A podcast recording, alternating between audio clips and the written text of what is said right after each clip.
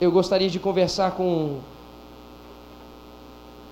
com o seu coração nessa noite acerca de algumas coisas. Eu vou continuar, na verdade, falando, como já há algum tempo eu tenho falado, sobre o ajuste do caráter cristão, ou o ajuste e o perfil genuíno de um cristão que verdadeiramente o Senhor deseja e que honra Ele, e que dignifica Ele e que a forma de viver possa de verdade continuar engrandecendo a Ele.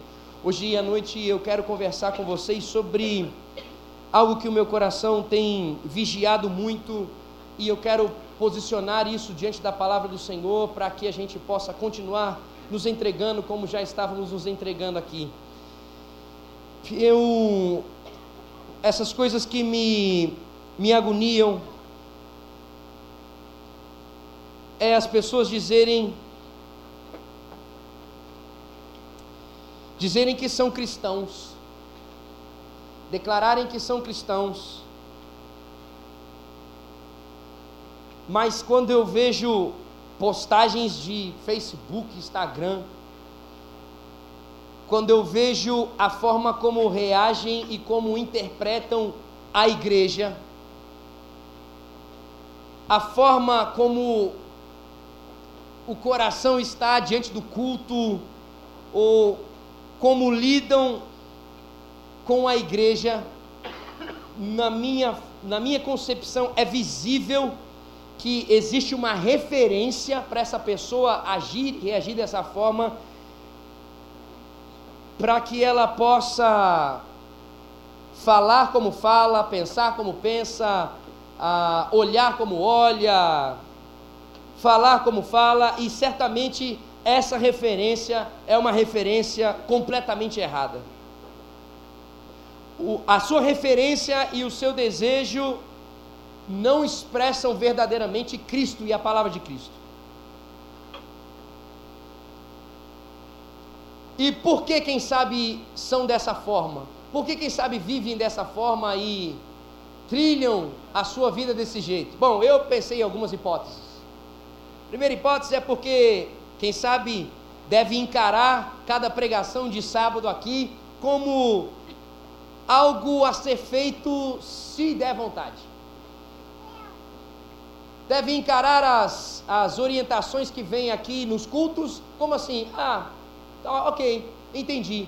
Tem sentido bíblico. É, tá bom.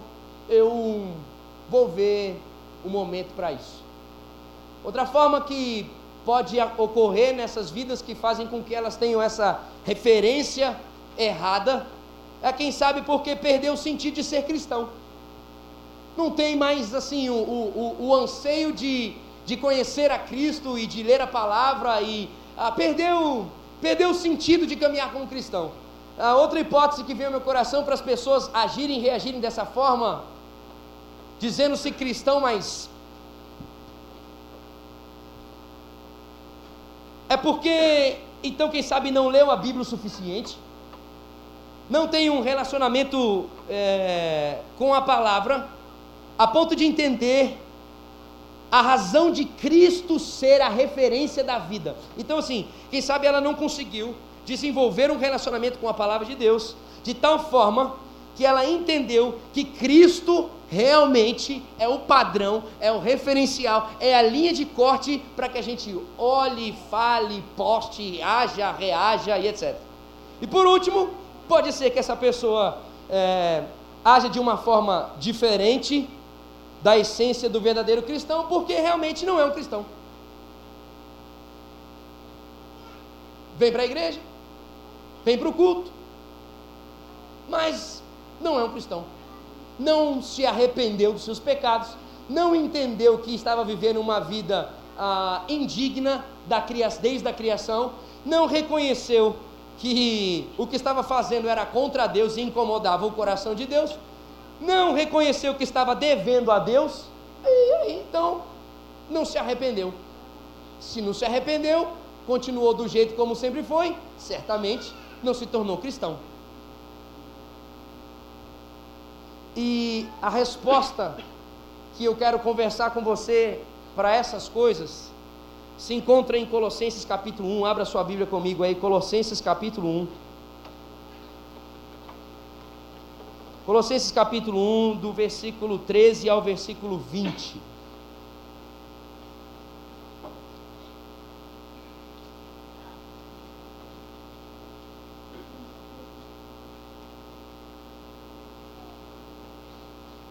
Colossenses capítulo 1, do versículo 13 ao versículo 20. Acho que esse é um papo tão sério que até o computador está com medo. Olha aí que o negócio está dando uma pane aqui. Isso.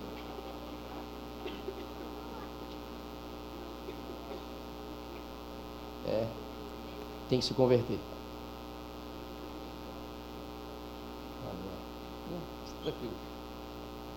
Eu quero contextualizar para você então, é o seguinte: Paulo, quando escreve essa carta, ele já está idoso, significa, é uma pessoa que tem maturidade, é uma pessoa que tem consciência.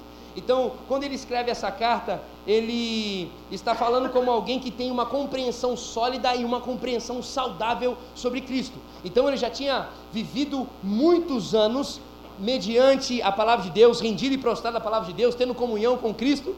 Então ele quando fala de Deus, quando fala de Jesus, ele fala de um jeito com propriedade. E, e Paulo ele escreve essa carta com o desejo de que a igreja consiga entender quem é genuinamente Jesus. É, esse conhecimento verdadeiro sobre Jesus não fique simplesmente na, naqueles que estão recebendo conhecimento, mas também passe e frutifique de tal forma com que os cristãos da igreja em Colossos sirvam, preste atenção, sirvam a igreja em Colossos e também sirvam a cidade em Colossos. Então, o propósito de Paulo escrever essa carta é para que os cristãos tenham a consciência de quem é Jesus Cristo, tenham a, o entendimento profundo de quem é Jesus Cristo, para que, olha só que louco, para que eles sirvam os seus irmãos e depois, certamente como fruto, sirvam as pessoas que não estão aqui no aprisco, vamos dizer assim. O livro de Colossenses ele lida com uma realidade interessante. É uma resposta para uma mudança de posição sobre como viver Jesus Cristo de verdade. É uma, é uma instrução, é um alinhamento, é, é uma, vamos dizer assim, a, o livro de Colossos é, de Colossenses é uma carta para que haja uma linha de corte para se viver como cristão. A igreja estava passando por um problema. Qual era esse problema? Dentro dessa igreja existia judeus e existiam gregos. Presta atenção, olha que loucura. Dentro dessa igreja, conhecendo e ouvindo a palavra e adorando ao Senhor, existia o grupo dos judeus e existia o grupo dos gregos. Olha essa tensão, existia uma tensão e uma diversidade cultural dentro dessa igreja. Por quê? O que, que os judeus diziam? Os judeus ah, entendem que você necessita entender a lei de Moisés e você necessita conhecer Jesus Cristo, mas praticar a circuncisão você precisa de Jesus Cristo, mas necessita praticar alguns ritos judaicos. Você necessita sim de Jesus Cristo, mas você precisa guardar umas datas e umas festas importantes. O que significa então? Os judeus estavam dizendo e tinham um pensamento assim: é necessário Jesus e mais alguma coisa. Qual o problema disso? Jesus não era suficiente. Então o que acontece? É como se necessitasse de Jesus e também guardar o sábado necessita de Jesus e necessita de um lenço ungido também. Necessita de Jesus e um copo de água. Necessita de Jesus e uma rosa. Necessita de Jesus e alguma outra. E, ah, necessita de Jesus e uma cobertura espiritual. Já viu isso algum Então, o que os judeus entendiam que Jesus não era suficiente. Olha o problema. O outro problema, qualquer outra dinâmica cultural. Existiam os gregos. E o que, que os gregos pensavam? Grego, os gregos pensavam que para as pessoas é, chegarem aos céus, para as pessoas viverem uma dinâmica celestial, elas deveriam crescer no conhecimento. Então, elas deveriam conhecer os astros, elas deveriam conhecer os cristais, elas deveriam conhecer, e o máximo que elas pudessem conhecer levaria elas a viver a dimensão do céu. Um negócio. Hum, tipo assim, Idolatria, vamos resumir? Idolatria. Então, o que significa isso? Paulo reconhece essas questões quando Epáfra vai contar para Paulo. Paulo está na prisão, Epáfra é aquele que fundou a igreja. Então, Epáfra vai conversar com Paulo na prisão e diz assim: Olha, algumas coisas estão acontecendo na igreja. É, e aí ele conta os problemas da igreja. Aí Paulo então começa a escrever essa carta, dizendo assim: Olha, o que está faltando é uma coisa que consiga unir vocês. O que está faltando é uma coisa que vocês têm que pensar a partir disso. O que está faltando para vocês é uma referência. O que está faltando de vocês é essa linha de, essa linha de corte se chama referência, mas não é qualquer referência, é uma referência perfeita. A referência dos judeus eram eles mesmos. A referência dos gregos eram eles mesmos. Por isso que cada um caminhava conforme entendia e não tinha unidade na igreja. Cada um caminhava, não, é, precisa de Jesus alguma coisa. Não, olha, esse negócio de Jesus, mais uma coisa, eu acho que não. Mas a gente precisa conhecer um pouco dos atos, a gente precisa conhecer um pouco mais da filosofia, a gente precisa entender um pouco mais, a gente vai conseguir alcançar o dessa forma. Então é o seguinte, não existia unidade entre eles. Ah, não, eu acho que tem que ser assim. Não, eu acho que tem, eu tenho que ser assim. Então é o seguinte, não existia ah, uma relevância na prática de vida deles para que a igreja pudesse também ser relevante na cidade. Então a igreja estava focada simplesmente nela mesma, para resolver os seus conflitos, a andar conforme os seus conflitos e viver como membro focado nele mesmo. E aí, meu amigo, com essa realidade, Paulo então fala o seguinte: leia comigo, versículo 13. Pois ele, seus cristãos abençoados, ouçam isso. Pois ele nos resgatou do domínio das trevas e nos transportou para o reino do seu Filho amado, em quem temos a redenção, a saber, o perdão dos pecados. Ele é a imagem do Deus invisível, o primogênito de toda a criação, pois nele foram criadas todas as coisas no céu e na terra, as visíveis e as invisíveis, sejam tronos ou soberanias, poderes ou autoridades, todas as coisas foram criadas por ele e para ele. Ele é antes de todas as coisas, e nele tudo subsiste. Ele é o cabeça do corpo, que é a igreja, é o princípio e primogênito dentre os mortos, para que em tudo tenham a supremacia, tenha a supremacia. Pois foi do agrado de Deus que nele habitasse toda a plenitude, e por meio dele reconciliasse consigo todas as coisas tanto as que estão na terra quanto as que estão no céu, estabelecendo a paz entre o seu sangue derramado na cruz. Senhor, estamos diante da tua palavra e queremos por ela continuar a ser moldados e transformados.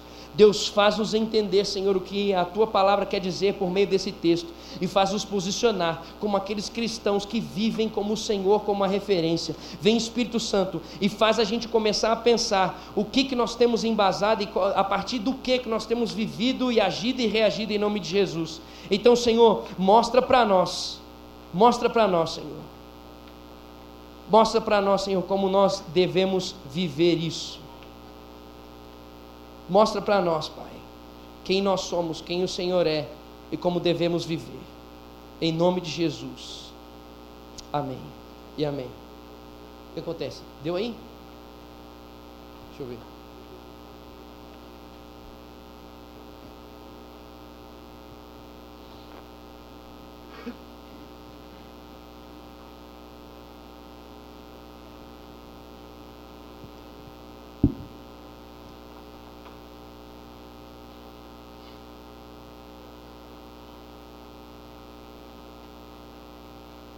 Irmão, acho que está faltando um pouco som em mim mesmo, viu, velho? Valeu, bicho. Vou deixar aí. Valeu mesmo, valeu todo o esforço. O que que Paulo então começa a dizer para esses cristãos em Colossos? Ele começa a dizer o seguinte, versículo 13, versículo 14, leia novamente comigo. Pois ele nos resgatou do domínio das trevas e nos transportou para o reino do seu Filho amado, em que temos a redenção, a saber, o perdão dos pecados. Então Paulo começa a dizer: Ei, cristãos, prestem atenção, nós somos objeto de resgate de Deus. Oi, gatão, glória a Deus pela sua vida, isso é lindo, maravilhoso. Nós então somos objetos de resgate de Deus. Presta atenção, Paulo então está compartilhando algo para conseguir unir e colocar todos no mesmo pensar. Ele diz assim: ó, em Cristo, sem Cristo, nós estávamos perdidos. Sem Cristo, nós estávamos totalmente envolvidos em morte. Sem Cristo existiam trevas, e porque nós viramos as costas para Deus, o que aconteceu? Nós achamos que sabíamos andar e então, com as nossas próprias forças, nos enredamos em trevas, em problemas. Se nós não estamos em Deus, que é a luz, nós estamos em trevas. Então, Jesus, o que, que ele fez com essa humanidade que estava em trevas? Jesus nos resgatou e nos transportou de um domínio para outro domínio. Jesus Cristo então tirou a gente de um estilo de vida e possibilitou a gente viver um outro estilo de vida. Esse transporte, essa questão de tirar das trevas e colocar para o reino do Senhor, do seu amor, o sentido desse transporte é o seguinte: ele fez então uma mudança na nossa vida, uma mudança de perspectiva, uma mudança de referência. Então Paulo começa a explicar: em Cristo vocês então têm uma referência nova. O que significa isso? Em Cristo os nossos valores são mudados. Em Cristo ah, os nossos princípios são transformados. Quem é então agora o digno do nosso valor, do nosso princípio? Jesus Cristo. Jesus Cristo passa a ser a nossa referência. Então, significa que alguém que verdadeiramente foi resgatado por Cristo não é uma pessoa que simplesmente começa a participar da igreja, começa a participar de grupos pequenos, não é uma pessoa que começa a estar em, em, uh, envolvida em ministérios, não é uma pessoa que começa, que levanta a mão, que vem aqui para a igreja. Uma pessoa que verdadeiramente foi resgatada por Cristo é alguém que mudou o seu referencial. Hã? A sua forma de viver é a partir de Cristo. Aí eu não sei o que você pode pensar sobre isso, mas eu, quando estava vendo esse texto, eu perguntei: e por que que Jesus é esse referencial? Por que, que Jesus então passa a ser essa instrução da nova vida? E por que que qual que é a autoridade de Jesus? Qual é a explicação do nosso ponto de partida ter que ser Jesus Cristo? Aí então Paulo continua explicando isso nos próximos versículos. E aí comigo o versículo 25. Por que, que é Jesus o referencial? Versículo 15. Ele é a imagem do Deus invisível. Sabe por que, que Jesus passa a ser a referência do cristão? Porque Jesus Cristo é o ícone de Deus. Jesus Cristo é a representação perfeita do Deus invisível. Você quer andar com o Criador? Você quer ter experiência com o Criador? Tenha intimidade com Jesus. Jesus Cristo, ele é a representação do Todo-Poderoso, ele é a representação do Criador da vida, do Criador da existência humana. Por que, que a nossa referência é Cristo? É porque em Jesus nós, nós conseguimos entender como funciona a vida por meio daquele que instruiu e criou a vida. Jesus, ele é o caminho para que a gente saiba viver uma vida verdadeira. Por quê? Porque ele é a imagem do Deus invisível. É Jesus o foco. É em Jesus o Deus que a gente não consegue ver, que a gente consegue vê-lo. É em Jesus, o Deus que a gente não consegue ver, o Deus que a gente não consegue descrever, o Deus que a gente não consegue explicar, a gente consegue ver, entender, explicar. Em Jesus o Deus invisível se faz visível em Jesus. E aí, o que é louco é que Cristo, então, ele é quem? Deus. Hum. Só Deus, escute, só Deus pode reivindicar ser a referência das nossas vidas. Só Deus pode reivindicar. Ei, Prestem atenção, por quê? Porque foi ele que criou. Então só ele pode reivindicar: ei, é em mim. E como é a forma que a gente consegue viver nele? Vivendo em Jesus. Por meio daquilo que Jesus nos mostra como viver todos os dias. Isso significa o que, querido? Que qualquer outra coisa como referência que a gente vive na nossa vida, nós estamos fadados a viver. Qualquer outra referência na nossa vida para vivermos o que quisermos viver todos os dias, estamos fadados a viver dor, estamos fadados a viver agonia, estamos fadados a ter um caminho miserável, porque o caminho da vida é Jesus. Quando a gente troca, sabe o que quer dizer isso? Quando a gente troca de referência, e a nossa referência não é Jesus, sabe o que, que a gente vive? Maldição, meu chapa. Quando a nossa referência não é Cristo, ela não é a luz, não é a vontade de Deus. Se não é a luz, é a treva. Se não é, não é vida, a vontade de Deus é o que? É morte.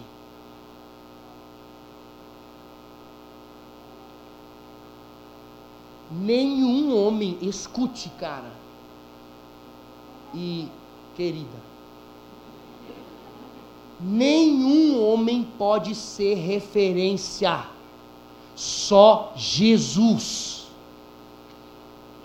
Nenhum homem, eu, eu não posso. Pastor Jonas, não, Pastor Jonas não se ministro abençoado que você fala, uau, então também não pode. Porque a Bíblia nos diz que o único que pode reivindicar a reverência é o Deus Todo-Poderoso. A referência é Cristo. Cara, por que, que é isso? Colossenses capítulo 2, versículo 9 diz para nós: Em Cristo, olha só que louco, habita corporalmente toda a plenitude da divindade. Chapa! Em Cristo é a plenitude, significa o 100%, o todo, o completo de toda a divindade. Ele, sendo a referência, nunca, nunca haverá falta, perda de tempo. Por que, que Jesus é a referência? O versículo continua ele é o primogênito de toda a criação. O sentido, dessa, é, o sentido dessa declaração, ele é o primogênito, na cultura hebraica, é no sentido de herdeiro. Significa, por que, que Jesus é a nossa referência? Porque Jesus é o herdeiro de toda a criação. Cara, linka esse negócio aí, velho significa que ele tem a soberania. Por que, que Jesus é referência? Porque ele tem a soberania sobre toda a criação. Ele tem a soberania sobre o céu, ele tem a soberania do, sobre a terra. Ele tem a soberania sobre tudo e sobre todos. Significa que tudo é de Jesus. Tudo é para Jesus. Ele tem a soberania sobre toda a criação. Por que, que Jesus é referência? Porque ele é o todo-poderoso. Só ele só Jesus pode chegar aos seus discípulos e dizer assim: toda autoridade me foi dada no céu e na terra. Só Jesus, mais ninguém. Por isso você não pode ter referência em homens. Porque nenhum homem pode dizer toda autoridade me foi dada. Não tem autoridade nenhuma. Não consegue nem transformar o pé dele, que é feio. Abri meu coração aqui. O que, que isso quer dizer, queridos? O que, que eu estou querendo dizer para vocês também com isso? Uma outra forma de aplicar, uma outra forma de pensar é que significa que o seu trabalho, ele, olha isso, o seu trabalho não é seu. Escute, o seu trabalho não é seu. Se o seu trabalho não é seu, a forma como você lida com o seu chefe e com as pessoas que trabalham com, com você, se a sua família não é sua, então a forma como você lida com a sua família, se o seu dinheiro não é seu, se o tempo não é seu, então a forma como você lida não é do seu jeito, mas tem que ser do jeito de Cristo. Porque é Ele que é o dono, você não tem poder sobre o seu dinheiro, você não tem poder sobre a sua família, você não tem poder sobre o seu trabalho. Isso pertence a quem? Pertence a Deus. E o doido, velho, é que a gente canta aqui que Deus é soberano, Tu és soberano, né? Trouxe aqui.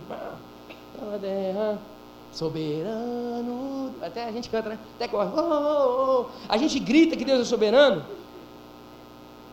Mas na hora de estar em comunhão com a igreja, na hora da gente se expressar nas redes sociais, na hora da gente falar uns com os outros, de pensar uns sobre os outros, de falar uns dos outros, será que é nítido que é Ele mesmo que é soberano sobre nós?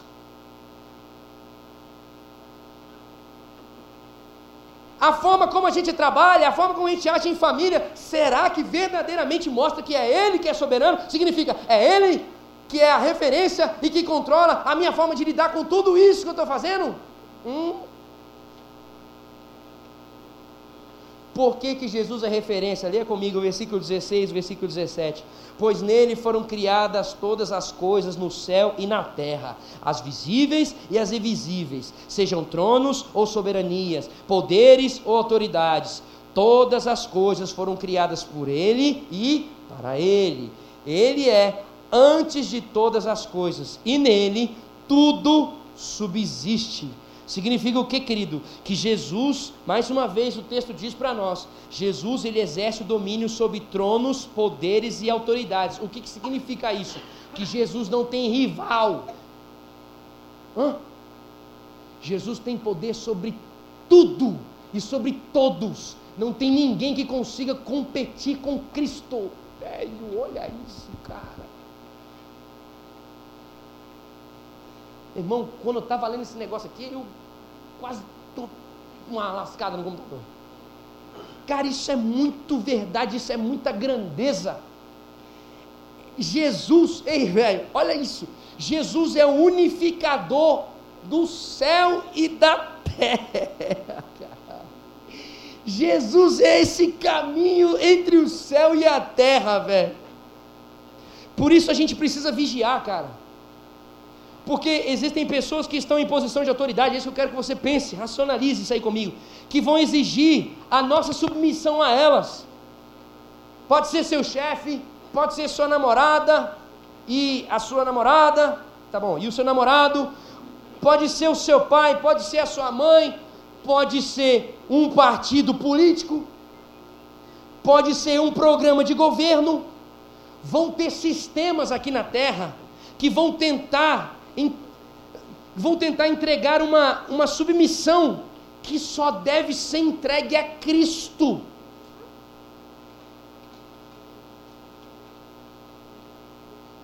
Tem cara.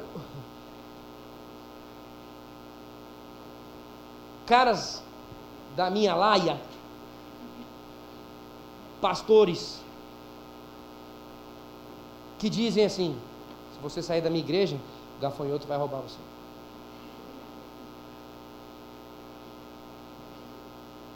Quem está rindo é porque já ouviu. Tem, tem pastores que dizem assim: se você sair da minha igreja, você não vai conseguir encontrar paz na sua vida.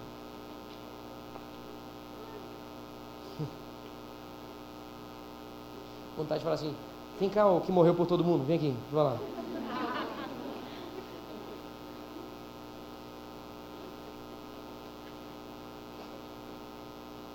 Cristo está acima de tudo e de todos. Ele é o soberano sobre todas as coisas. Esse deve ser o nosso movimento. Se esse não for o nosso movimento, nós estamos vivendo em idolatria. Por que, que Jesus é a referência da vida? Versículo 18 e 19. Eu não vou ler, eu vou resumir. Diz assim: Ele é o cabeça do corpo que é a igreja. O cabeça, no significado do texto do cabeça aqui, é a ideia de que ele é o Senhor, ele é o chefe, ele é quem comanda a igreja, ele é quem controla. Significa o quê? A igreja ela é composta por vários membros. Isso significa que ah, isso também nos dá uma outra ideia de que um corpo, ou na verdade um membro, não consegue viver isoladamente. Hum. Ah, não, quero viver. O Evangelho é Cristo, não preciso de igreja. Uhum.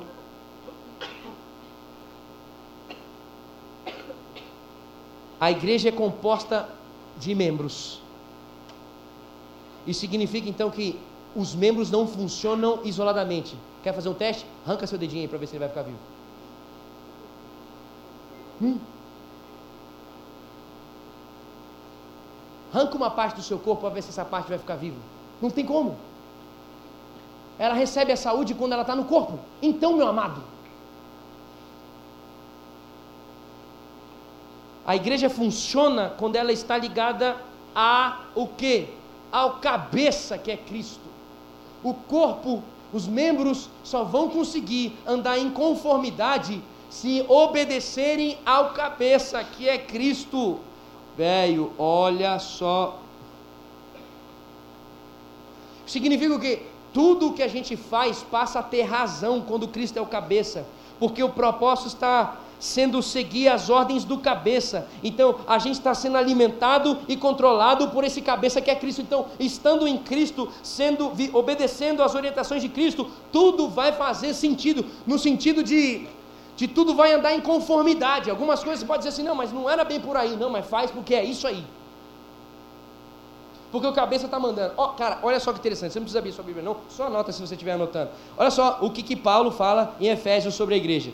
Capítulo 1, versículo 22 e 23. Olha só. Deus colocou todas as coisas debaixo dos seus pés e o designou, designou como cabeça de todas as coisas para a igreja, que é seu corpo. Agora, toma essa. A plenitude daquele que enche todas as coisas, em toda e qualquer circunstância. Eu vou ler de novo, cara. Olha isso aqui, ó. Deus colocou todas as coisas debaixo dos seus pés e o designou como cabeça de todas as coisas para a igreja. O que, que é a igreja? É o seu corpo. O que, que é a igreja? A plenitude daquele que enche todas as coisas. o que, que significa isso? O texto está dizendo para nós que a igreja ela é a plenitude de Cristo. E escuta que o negócio afunilou agora. A igreja ela é a plenitude de Cristo. Eu não sei o que você pensa, mas eu quando penso assim, peraí, a igreja é a plenitude de Cristo. A igreja é a plenitude de Cristo com fofoca? Peraí, a igreja com de pecado que existe, porque eu estou na igreja. Então, o negócio está complicado. Eu sou a plenitude com todo esse pecado. O que a gente pode pensar sobre esse texto é que Acontece que a igreja ela é a plenitude porque ele é o Senhor da igreja. É porque Jesus é quem dita como a igreja deve ser. É porque é Jesus que é o responsável pela igreja. A igreja é plenitude porque ele é aquele que governa a igreja, é ele que alimenta a igreja, e é nisso que se manifesta então essa plenitude. Se manifesta quando ele exerce a sua grandeza sobre a igreja. Só é possível, queridos, olha só, ninguém jamais viu a Deus. Só é possível ver Deus, escute essa ligação e a importância desse versículo. Só é possível ver Deus através do Filho. E esse filho é possível ver ele na sua plenitude quando a igreja se manifesta. Isto é, qual que é a função da igreja? É revelar o filho e o pai para o mundo.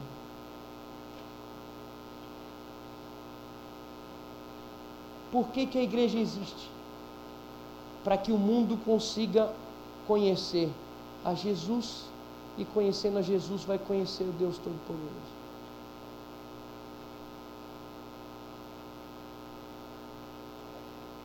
Bom, e isso aqui acontece quando então? Isso acontece quando existe, quando quando se torna possível ver a plenitude de Cristo, a grandeza de Cristo, a soberania de Cristo, o poder de Cristo. Quando é possível ver isso a partir da igreja? Quando existe a união dos membros desse corpo. Quando existe um verdadeiro amor. Então, quando existe união da igreja, quando existe um verdadeiro amor que conduz à união da igreja, o que vai acontecer? Quando a igreja for ao mundo, vai todo mundo conseguir crer nele. Se não existe unidade, se não existe amor, então certamente não é possível conseguir conhecer Jesus. Então significa, quando a igreja se manifestar sem viver unidade, sem viver amor, não vai ser possível conhecer Jesus.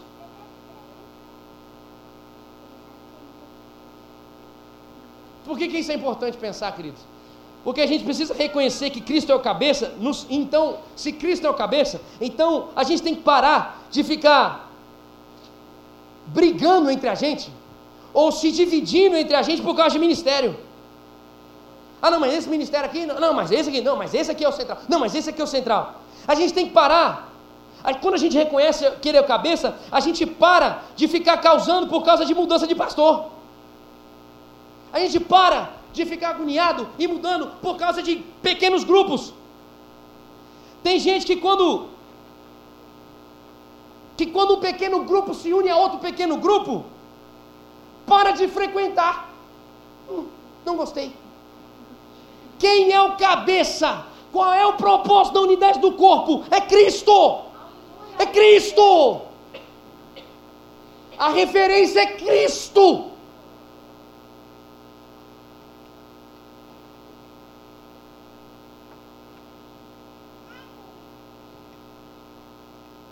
a quem e para quem existe a comunhão dos pequenos grupos de ministério e pastoreio. Quando Cristo verdadeiramente é a nossa referência, a gente para de ficar se questionando e brigando com coisa que não tem para que brigar. Cristo tem tudo o que é necessário para agradar a Deus e para fazer conforme tem que ser feito. Cristo, Cristo, Cristo. E por último, por que, que Cristo é a nossa referência? Versículo 20: porque Ele é o reconciliador. Por que, que Cristo tem a autoridade de ser a nossa referência da vida? Porque é Ele que nos reconciliou com Deus. Então significa, essa obra de reconciliação, ela não é nossa. Essa obra de reconciliação não depende da gente porque a gente continua brigando com Deus. Ele só é tudo o que eu disse para vocês até aqui, ele só é tudo isso, porque é Ele que faz a paz quando derrama o seu sangue na cruz, velho. Ele, Jesus Cristo, que conquistou o direito de nos resgatar da autoridade das trevas e da autoridade que as trevas tinham sobre as nossas vidas. É Ele que conquistou esse direito de autoridade sobre as trevas. O que é interessante a gente pensar? A reconciliação, a reconciliação ela pressupõe uma guerra. A reconciliação ela pressupõe um conflito. Para se existir uma reconciliação é porque alguma coisa ficou bagunçada, é porque alguma coisa ficou em desordem, é porque existe um atrito, é porque existe um problema. Eu estou dizendo isso porque, cara, amigos, amigos não necessitam de reconciliação. Escuta, calma, pensa. Amigo, eles vão se ajustar, velho. Vai chegar uma hora que eles vão se ajustar. Agora, o que, que torna para a gente isso mais nítido? Quem precisa de reconciliação são os inimigos, porque eles que não querem. Os inimigos não querem se reconciliar com os outros. Os inimigos não querem andar perto dos outros. Então, são eles que necessitam de reconciliação. Então, cara, o que, eu estou querendo dizer? É que a graça de Deus ela é tão grande que ela pegou a você e a mim, que éramos inimigos, que não queríamos saber de Deus, e disse: Eu vou trazer vocês para perto de mim. A graça é tão grande, Jesus Cristo, esse amor de Jesus é tão grande que ele diz: Você, você que não me quer, você que não está afim de mim, você que está perdido, então eu quero trazer você para perto de mim. Eu vou trazer você para perto de mim. Você que gosta de brigar comigo, você que está discordando comigo, você que está querendo viver de uma forma diferente que eu disse, que está fazendo o que eu disse para você não fazer, então, esses que Jesus está dizendo: Vem cá, eu quero você.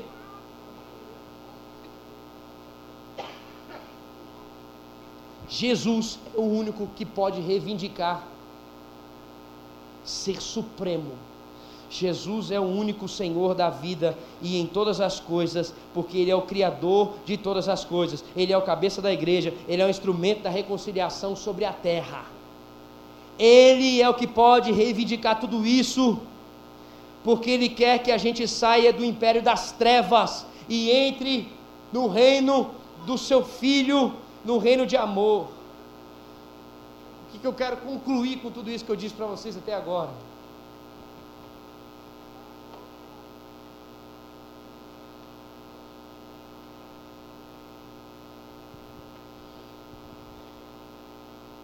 Jesus Cristo é o detentor da referência da vida. Jesus Cristo tem toda a autoridade para ser a referência da humanidade. Ele é e tem toda a autoridade de ser o ponto de partida, a perspectiva correta da nossa vida. Jesus Cristo tem toda a autoridade para ser a nossa motivação. Jesus Cristo tem toda a autoridade para ser o propósito de ser quem somos e vivemos a vida que vivemos.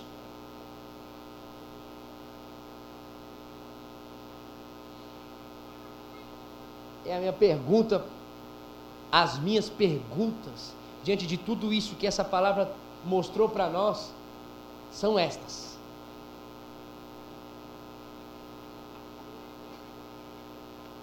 Quando você, na verdade, vou botar afirmações, vai. Quando você tem a sua referência de vida ajustada, hum, você trata o seu amigo não conforme é melhor para você, mas conforme é melhor para Cristo. Quando a sua referência é ajustada, você trata o seu namoro não conforme é melhor para você, mas conforme é melhor para Cristo. Quando a sua referência está ajustada, você trata a igreja não conforme é melhor para você, mas conforme é melhor para Cristo. Você trata os cultos não conforme é melhor para você, mas conforme é melhor para Cristo. Você trata os irmãos aqui da igreja não conforme é melhor para você, mas conforme é melhor para Cristo. Você trata os pequenos grupos não conforme é melhor para você, mas conforme é melhor para Cristo. Você trata os seus pais não conforme é melhor para você, mas conforme é melhor para Cristo. Você vive na faculdade não conforme é melhor para você, mas conforme é melhor para Cristo. Você se envolve envolve nos ministérios, não conforme é melhor para você, mas conforme é melhor para Cristo. Você trabalha, não conforme é melhor para você, mas conforme é melhor para Cristo. Você estuda, não conforme é melhor para você, mas conforme é melhor para Cristo. Por quê? Porque nada disso é seu, tudo isso pertence a Cristo. Isso é ser cristão.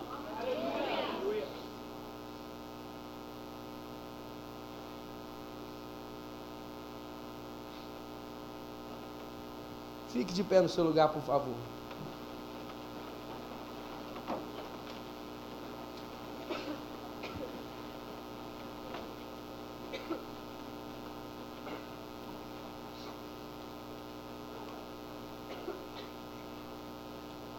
O verdadeiro cristão, o verdadeiro cristão não vive para si mesmo, vive para Cristo vive no cabeça, vive pelo cabeça. Sua vida não é mais sua, a razão da sua vida foi encontrada, ela agora é Cristo. Um genuíno cristão encontrou o sentido da vida não naquilo que ele tem prazer, mas naquilo que Cristo tem prazer, naquilo que Cristo diz que é para ser e fazer. O verdadeiro cristão diz: já não vivo mais eu, mas Cristo vive em mim. Então é o seguinte: não é a minha postagem, é a postagem que manifesta Cristo. Não é a minha forma de pensar sobre Fulano, é a forma que Jesus fala sobre Fulano.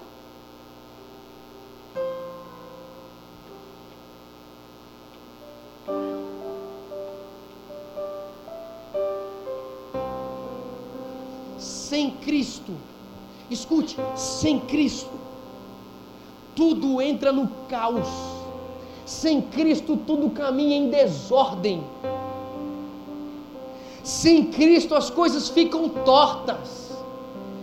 Sem Cristo, os relacionamentos andam de um jeito errado. Sem Cristo, tudo fica confuso.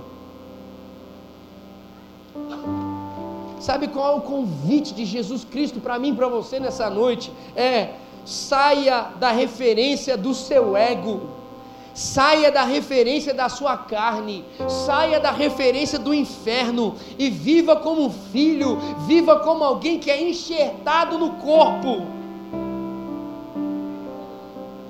A verdadeira referência não somos nós. A verdadeira referência é outra pessoa é o reconciliador, é o soberano de tudo. Viva de um jeito que vai ser bom para ele, cara. O cristão vive naquilo que é conveniente a Cristo. É Cristo a razão de eu existir. É Cristo a possibilidade de acordar. É Cristo a possibilidade de trabalhar, de ficar em casa. É Cristo, é Cristo. Ele tem o poder sobre tudo. A minha referência é Cristo. É Cristo, é Cristo. Viva, viva a partir de Cristo. Paulo estava dizendo isso. Vocês precisam viver a partir de Cristo. Tira, tira essa perspectiva do judaísmo. Tira essa perspectiva do grego. Alinhe entre vocês a perspectiva em Cristo.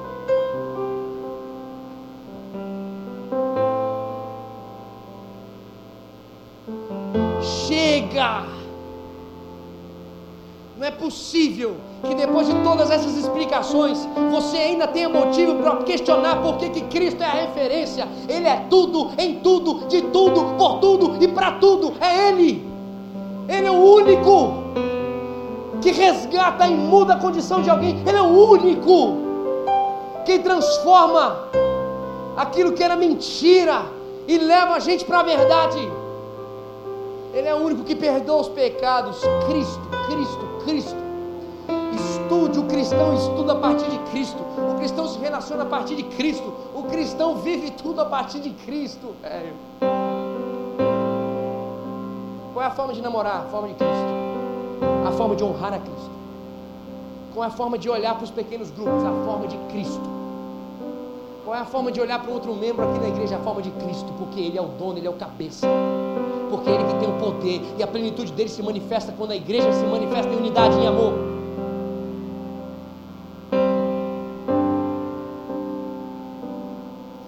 Ei, cara, Deus está compartilhando isso comigo e hoje com você, sabe por quê? Porque mais uma vez, Ele está querendo que a gente viva a plenitude dele, Ele está querendo que nós realmente sejamos a plenitude dele nesse lugar tal forma que você vai olhar para o irmão que está do outro lado e vai falar assim: Eu tenho prazer de estar com você, eu quero conhecer você, porque não pode uma mão ficar sem conhecer outra mão.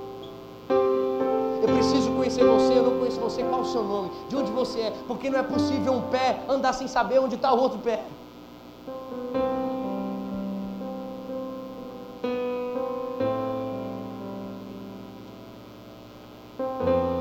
A forma de viver como corpo é a forma de obediência ao cabeça. Quem é sua referência? Feche seus olhos onde você está.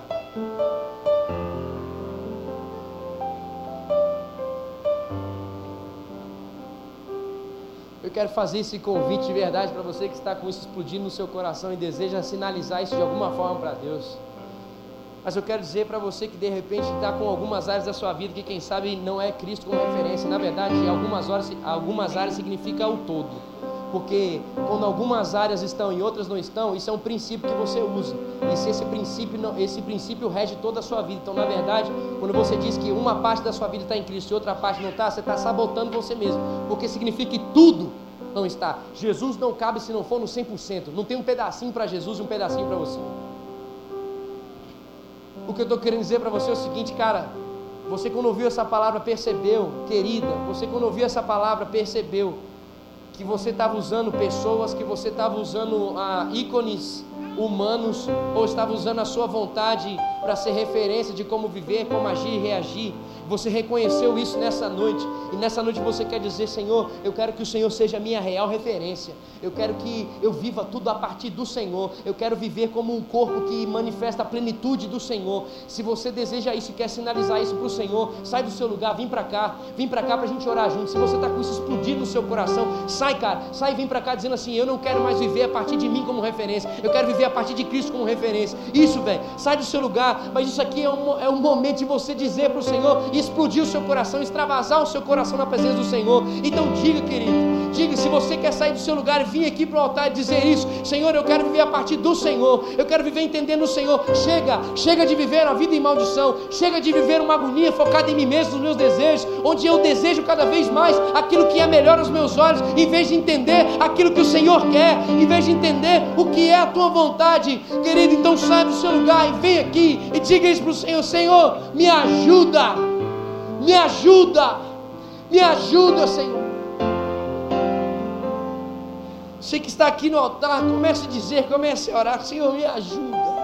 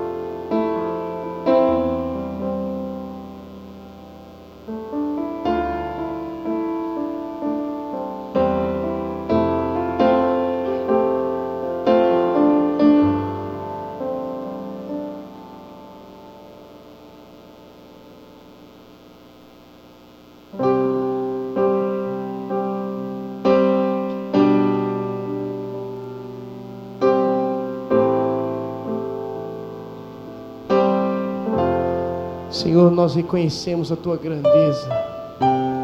Reconhecemos aqui, Senhor, a tua soberania e nos prostramos a ela neste lugar, Senhor. Vem, Senhor, e toma o teu lugar aqui, Senhor. Pai, seja mesmo cabeça, Senhor. Faz-nos vivermos como corpo que anda em conformidade com a cabeça. Faz, Senhor, as nossas referências permanecerem sendo o Senhor. Faz, Pai, com que as nossas referências, Senhor, sejam o Senhor de tal forma que as pessoas, quando olhem para nós, elas consigam estar em encontro com a Tua presença. Que as pessoas, quando se encontrem conosco, consigam se encontrar com o Senhor. Assim, quando nós nos encontramos com o Senhor, nos encontramos com o Pai. Deus faz-nos viver e ser isso Faz-nos viver, Senhor, e crescer nessa dinâmica. Faz, Senhor, essa ser a realidade do canal Jovem, Senhor, junto com a Igreja Batista do Povo. Faz no Senhor nós vivemos essa profundidade, Senhor. Faz-nos desejar isso acima de tudo. Faz nós termos, Senhor, essa convicção, Senhor, de que vale a pena permanecer em Ti, de que vale a pena permanecer em Ti, porque é o Senhor que tem o poder sobre tudo e é o dono de tudo. Vem Espírito Santo, vem Espírito Santo, vem Espírito Santo e guia-nos nessa caminhada dessa forma. Continua abrindo os nossos olhos para vivermos esse ajuste, esse alinhamento com o Senhor. Faz-nos continuar dependendo do Senhor sobre todas as coisas. Faz do Senhor andarmos, Pai, desejosos de te agradar em tudo e por tudo. De Senhor viver e reconhecer a dignidade, Senhor, da tua presença. Vem, Senhor, eu me rendo aos teus pés.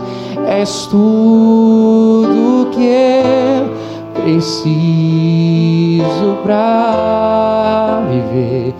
Eu me lanço aos teus braços, onde encontro meu refúgio. Eu me rendo, eu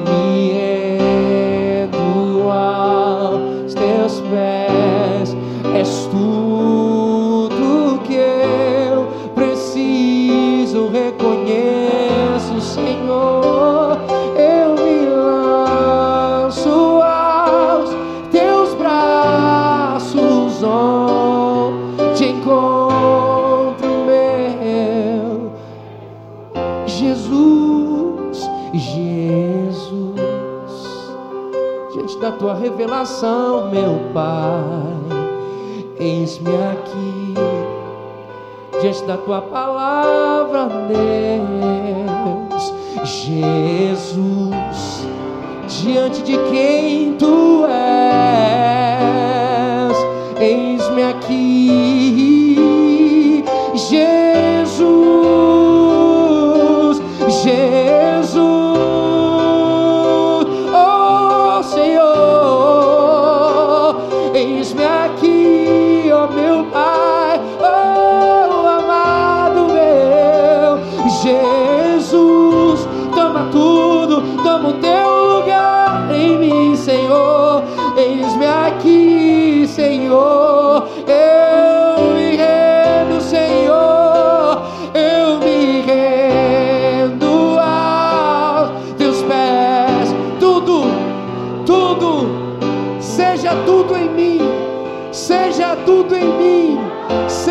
tudo em mim, eu me lanço, seja tudo em mim dependência, anseio, ardor, vida, propósito, foco. Eu me rendo, eu me rendo, Senhor.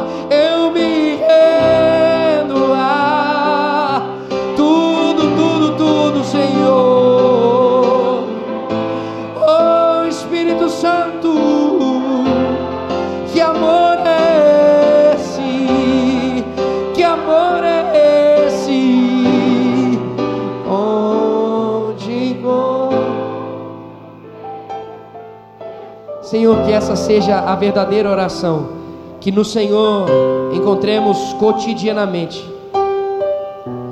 em todo momento, o refúgio, o refrigério, o ponto de partida, o alinhamento, a referência.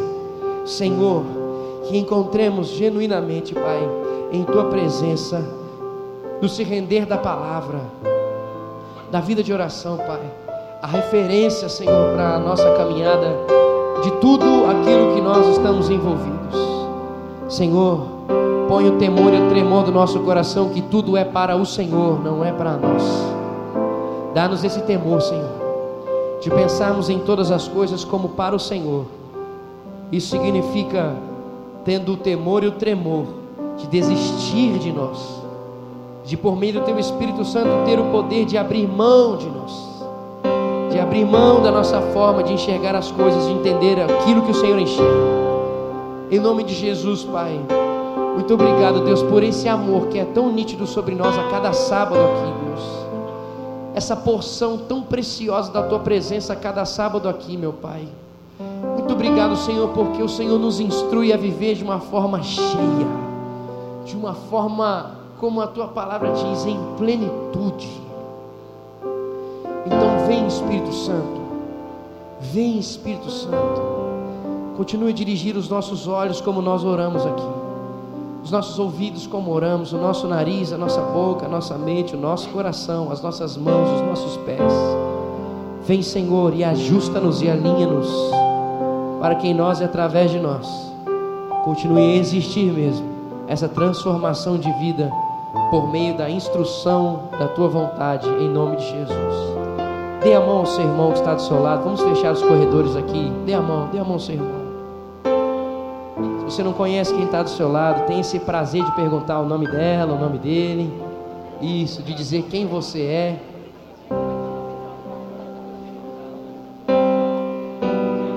E de dizer para ele e para ela: Ei, a gente faz parte do mesmo corpo. Diz aí. A gente faz parte do mesmo corpo. Aí do seu jeito agora você pode falar, tá? Eu vou dar uma, um exemplo, você fala do seu jeito. Então fala assim: trate-me de conhecer melhor. Trate de me conhecer melhor.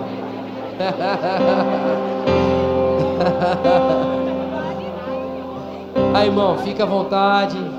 Vai que Deus toca no seu coração para você pagar um, um lanchinho agora para essa pessoa aí. Olha aí, olha Deus trabalhando para ajudar na inscrição do acampamento. Ô, oh, Manai! Olha só, quero lembrar você que nós temos então o nosso querido Canal Foods. Hã? Ah, mulher, Canal Foods. Então nós temos lá hambúrguer, batata frita, refrigerante e doce também, se não me engano. Tudo isso por 20 conto, é isso? 20, o que, que é isso? Tá aqui, ó. Tá aqui, tá aqui a representação. Irmão, é mesmo de... E queridos, eu quero pedir a todos que estão fazendo é, a cantina, sempre trazer um lanchinho para mostrar, tá bom, queridos? Sempre traz. Meu irmão? Pera aí que tem um negócio diferente. Não, sempre traz, porque Deus sabe. É, olha aqui, ó. Combo 1, X salada, pão, dois hambúrgueres, queijo, salada, batata frita, refrigerante e mousse. Hum. Combo 2, X bacon, pão, dois hambúrgueres, queijo, bacon, batata frita, refrigerante e mousse. Combo 3, X, X, cheddar. Pão, dois hambúrgueres, cheddar, cebola caramelizada, batata frita, refrigerante e mousse. Observação: mousse, sabores maracujá e limão. Coisa linda. O valor de cada combo é 20 reais. Uau! Aleluia. Aonde está? Onde está? Está lá no refeitório? Lá embaixo? Então compra aqui e, e come lá embaixo, na comunhão. Maravilha. Então lá embaixo você vai pegar o seu lanche e continuar comendo para continuar glorificando ao Senhor e ao seu estômago também. Aleluia. A última coisa, não, na verdade algumas coisas, mas você vai ficar de bondade assim mesmo. Olha só. É, é corpo, irmão, já era. Hoje, seja um dos primeiros da fila de inscrição do canal Camp. Hoje acaba o lote 2 e começa o lote 3. Hoje acaba, as inscrições estão voando, você está aí pensando, blá. Então, o lote 3. Lote 3 significa um preço diferenciado. Lote 2 significa o preço diferenciado do lote 1. Então, você que foi deixando para depois, vai ficando coisas para depois também. Então, a, o lote 3, acho que ainda, não sei, talvez comece hoje, não sei como é que está esse negócio aí, mas tudo bem. Então, pode ser que chegue na fila e fale assim, ó, oh, a partir de você vai ser o lote 3. Hã? Então se prepare para o susto celeste, ok? Você vai lá, vai se dividir. É celeste porque você ainda vai continuar dividindo em 10 vezes, fique tranquilo. Então, ah, você pode dividir em 10 vezes, né? Pelo cartão de crédito aí abençoado. Outra coisa que quero lembrar ao seu coração, às quartas-feiras nós estamos nos reunindo. Eu, eu, disse isso há um tempo atrás, a, veio ao meu coração esse anseio de adorar ao Senhor, de ter um tempo de adoração mesmo. Significa é, pegar o violão e começar a dizer aquilo que Ele é. Então eu todas as quartas-feiras estou vindo aqui no cenáculo, alguns jovens têm vindo também, e a gente passa uma hora, uma hora adorando ao Senhor e em alguns momentos profetizando sobre o canal jovem. Eu não sei se você também tem sentido, Deus tem movido sobre cada sábado algo especial, algo leve tem nos alcançado, alguns ajustes também têm vindo. Isso é fruto de oração. Então esteja conosco se você desejar, quarta-feira, das sete e meia às oito e meia, ok? Sete e meia às às oito e meia. Outra coisa que eu quero dizer para vocês, ah, nós estamos aí só ajustando Mas, Fernandinha, em maio nós vamos ter o workshop do que mesmo? Grita aí. Carreira turbinada.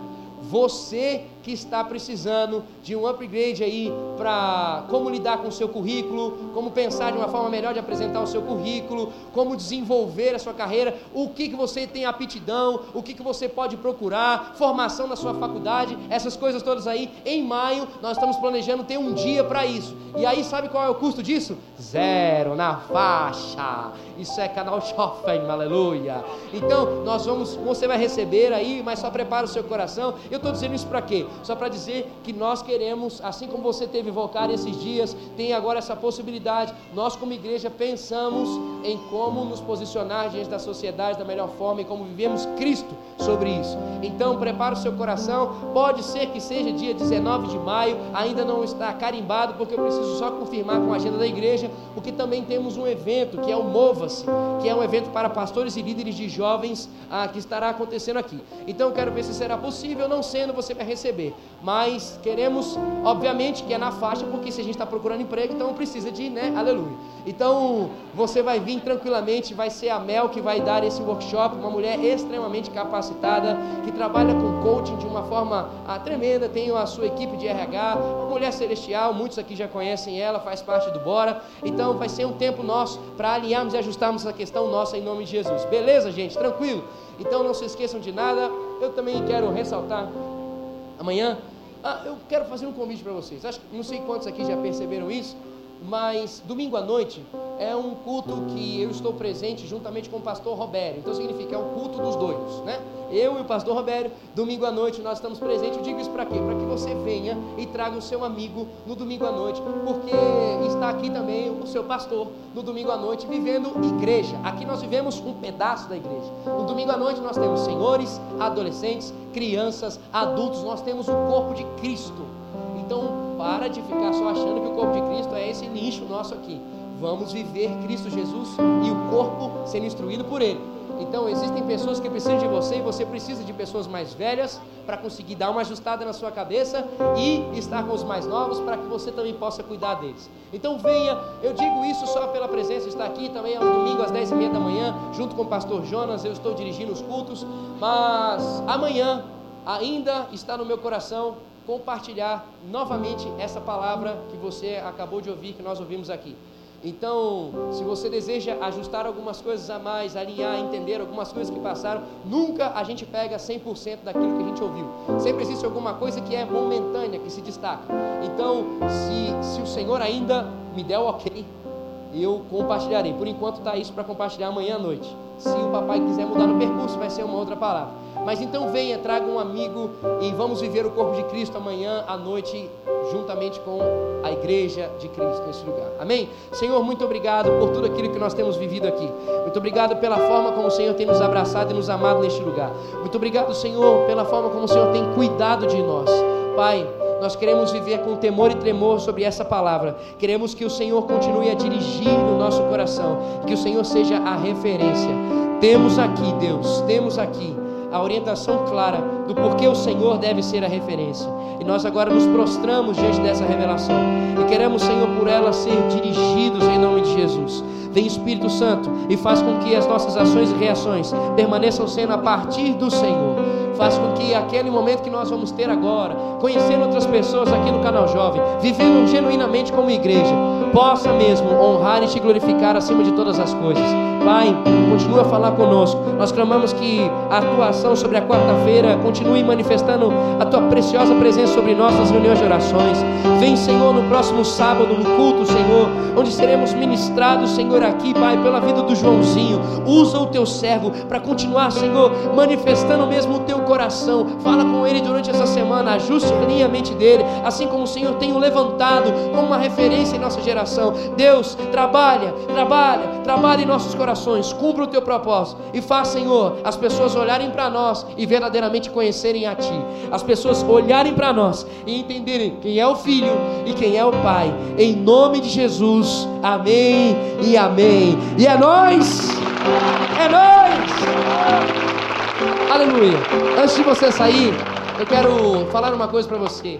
Você ouviu tudo isso sobre Jesus Cristo? Quem sabe não entregou a sua vida para Jesus Cristo? Se você deseja entregar a sua vida para começar a viver a partir de Jesus Cristo, se você nunca disse, Senhor, eu te desejo, eu quero que o Senhor seja o meu Senhor e meu Salvador, vem aqui, porque eu quero pedir para que os meus líderes de célula estejam aqui, porque a gente quer orar com você, falar com você, para que você viva essa nova vida a partir de Cristo Jesus. Se você não entregou a sua vida para Jesus e quer entregar a sua vida para Jesus, vem aqui, nós vamos orar e caminhar junto com você. Deus abençoe o seu coração.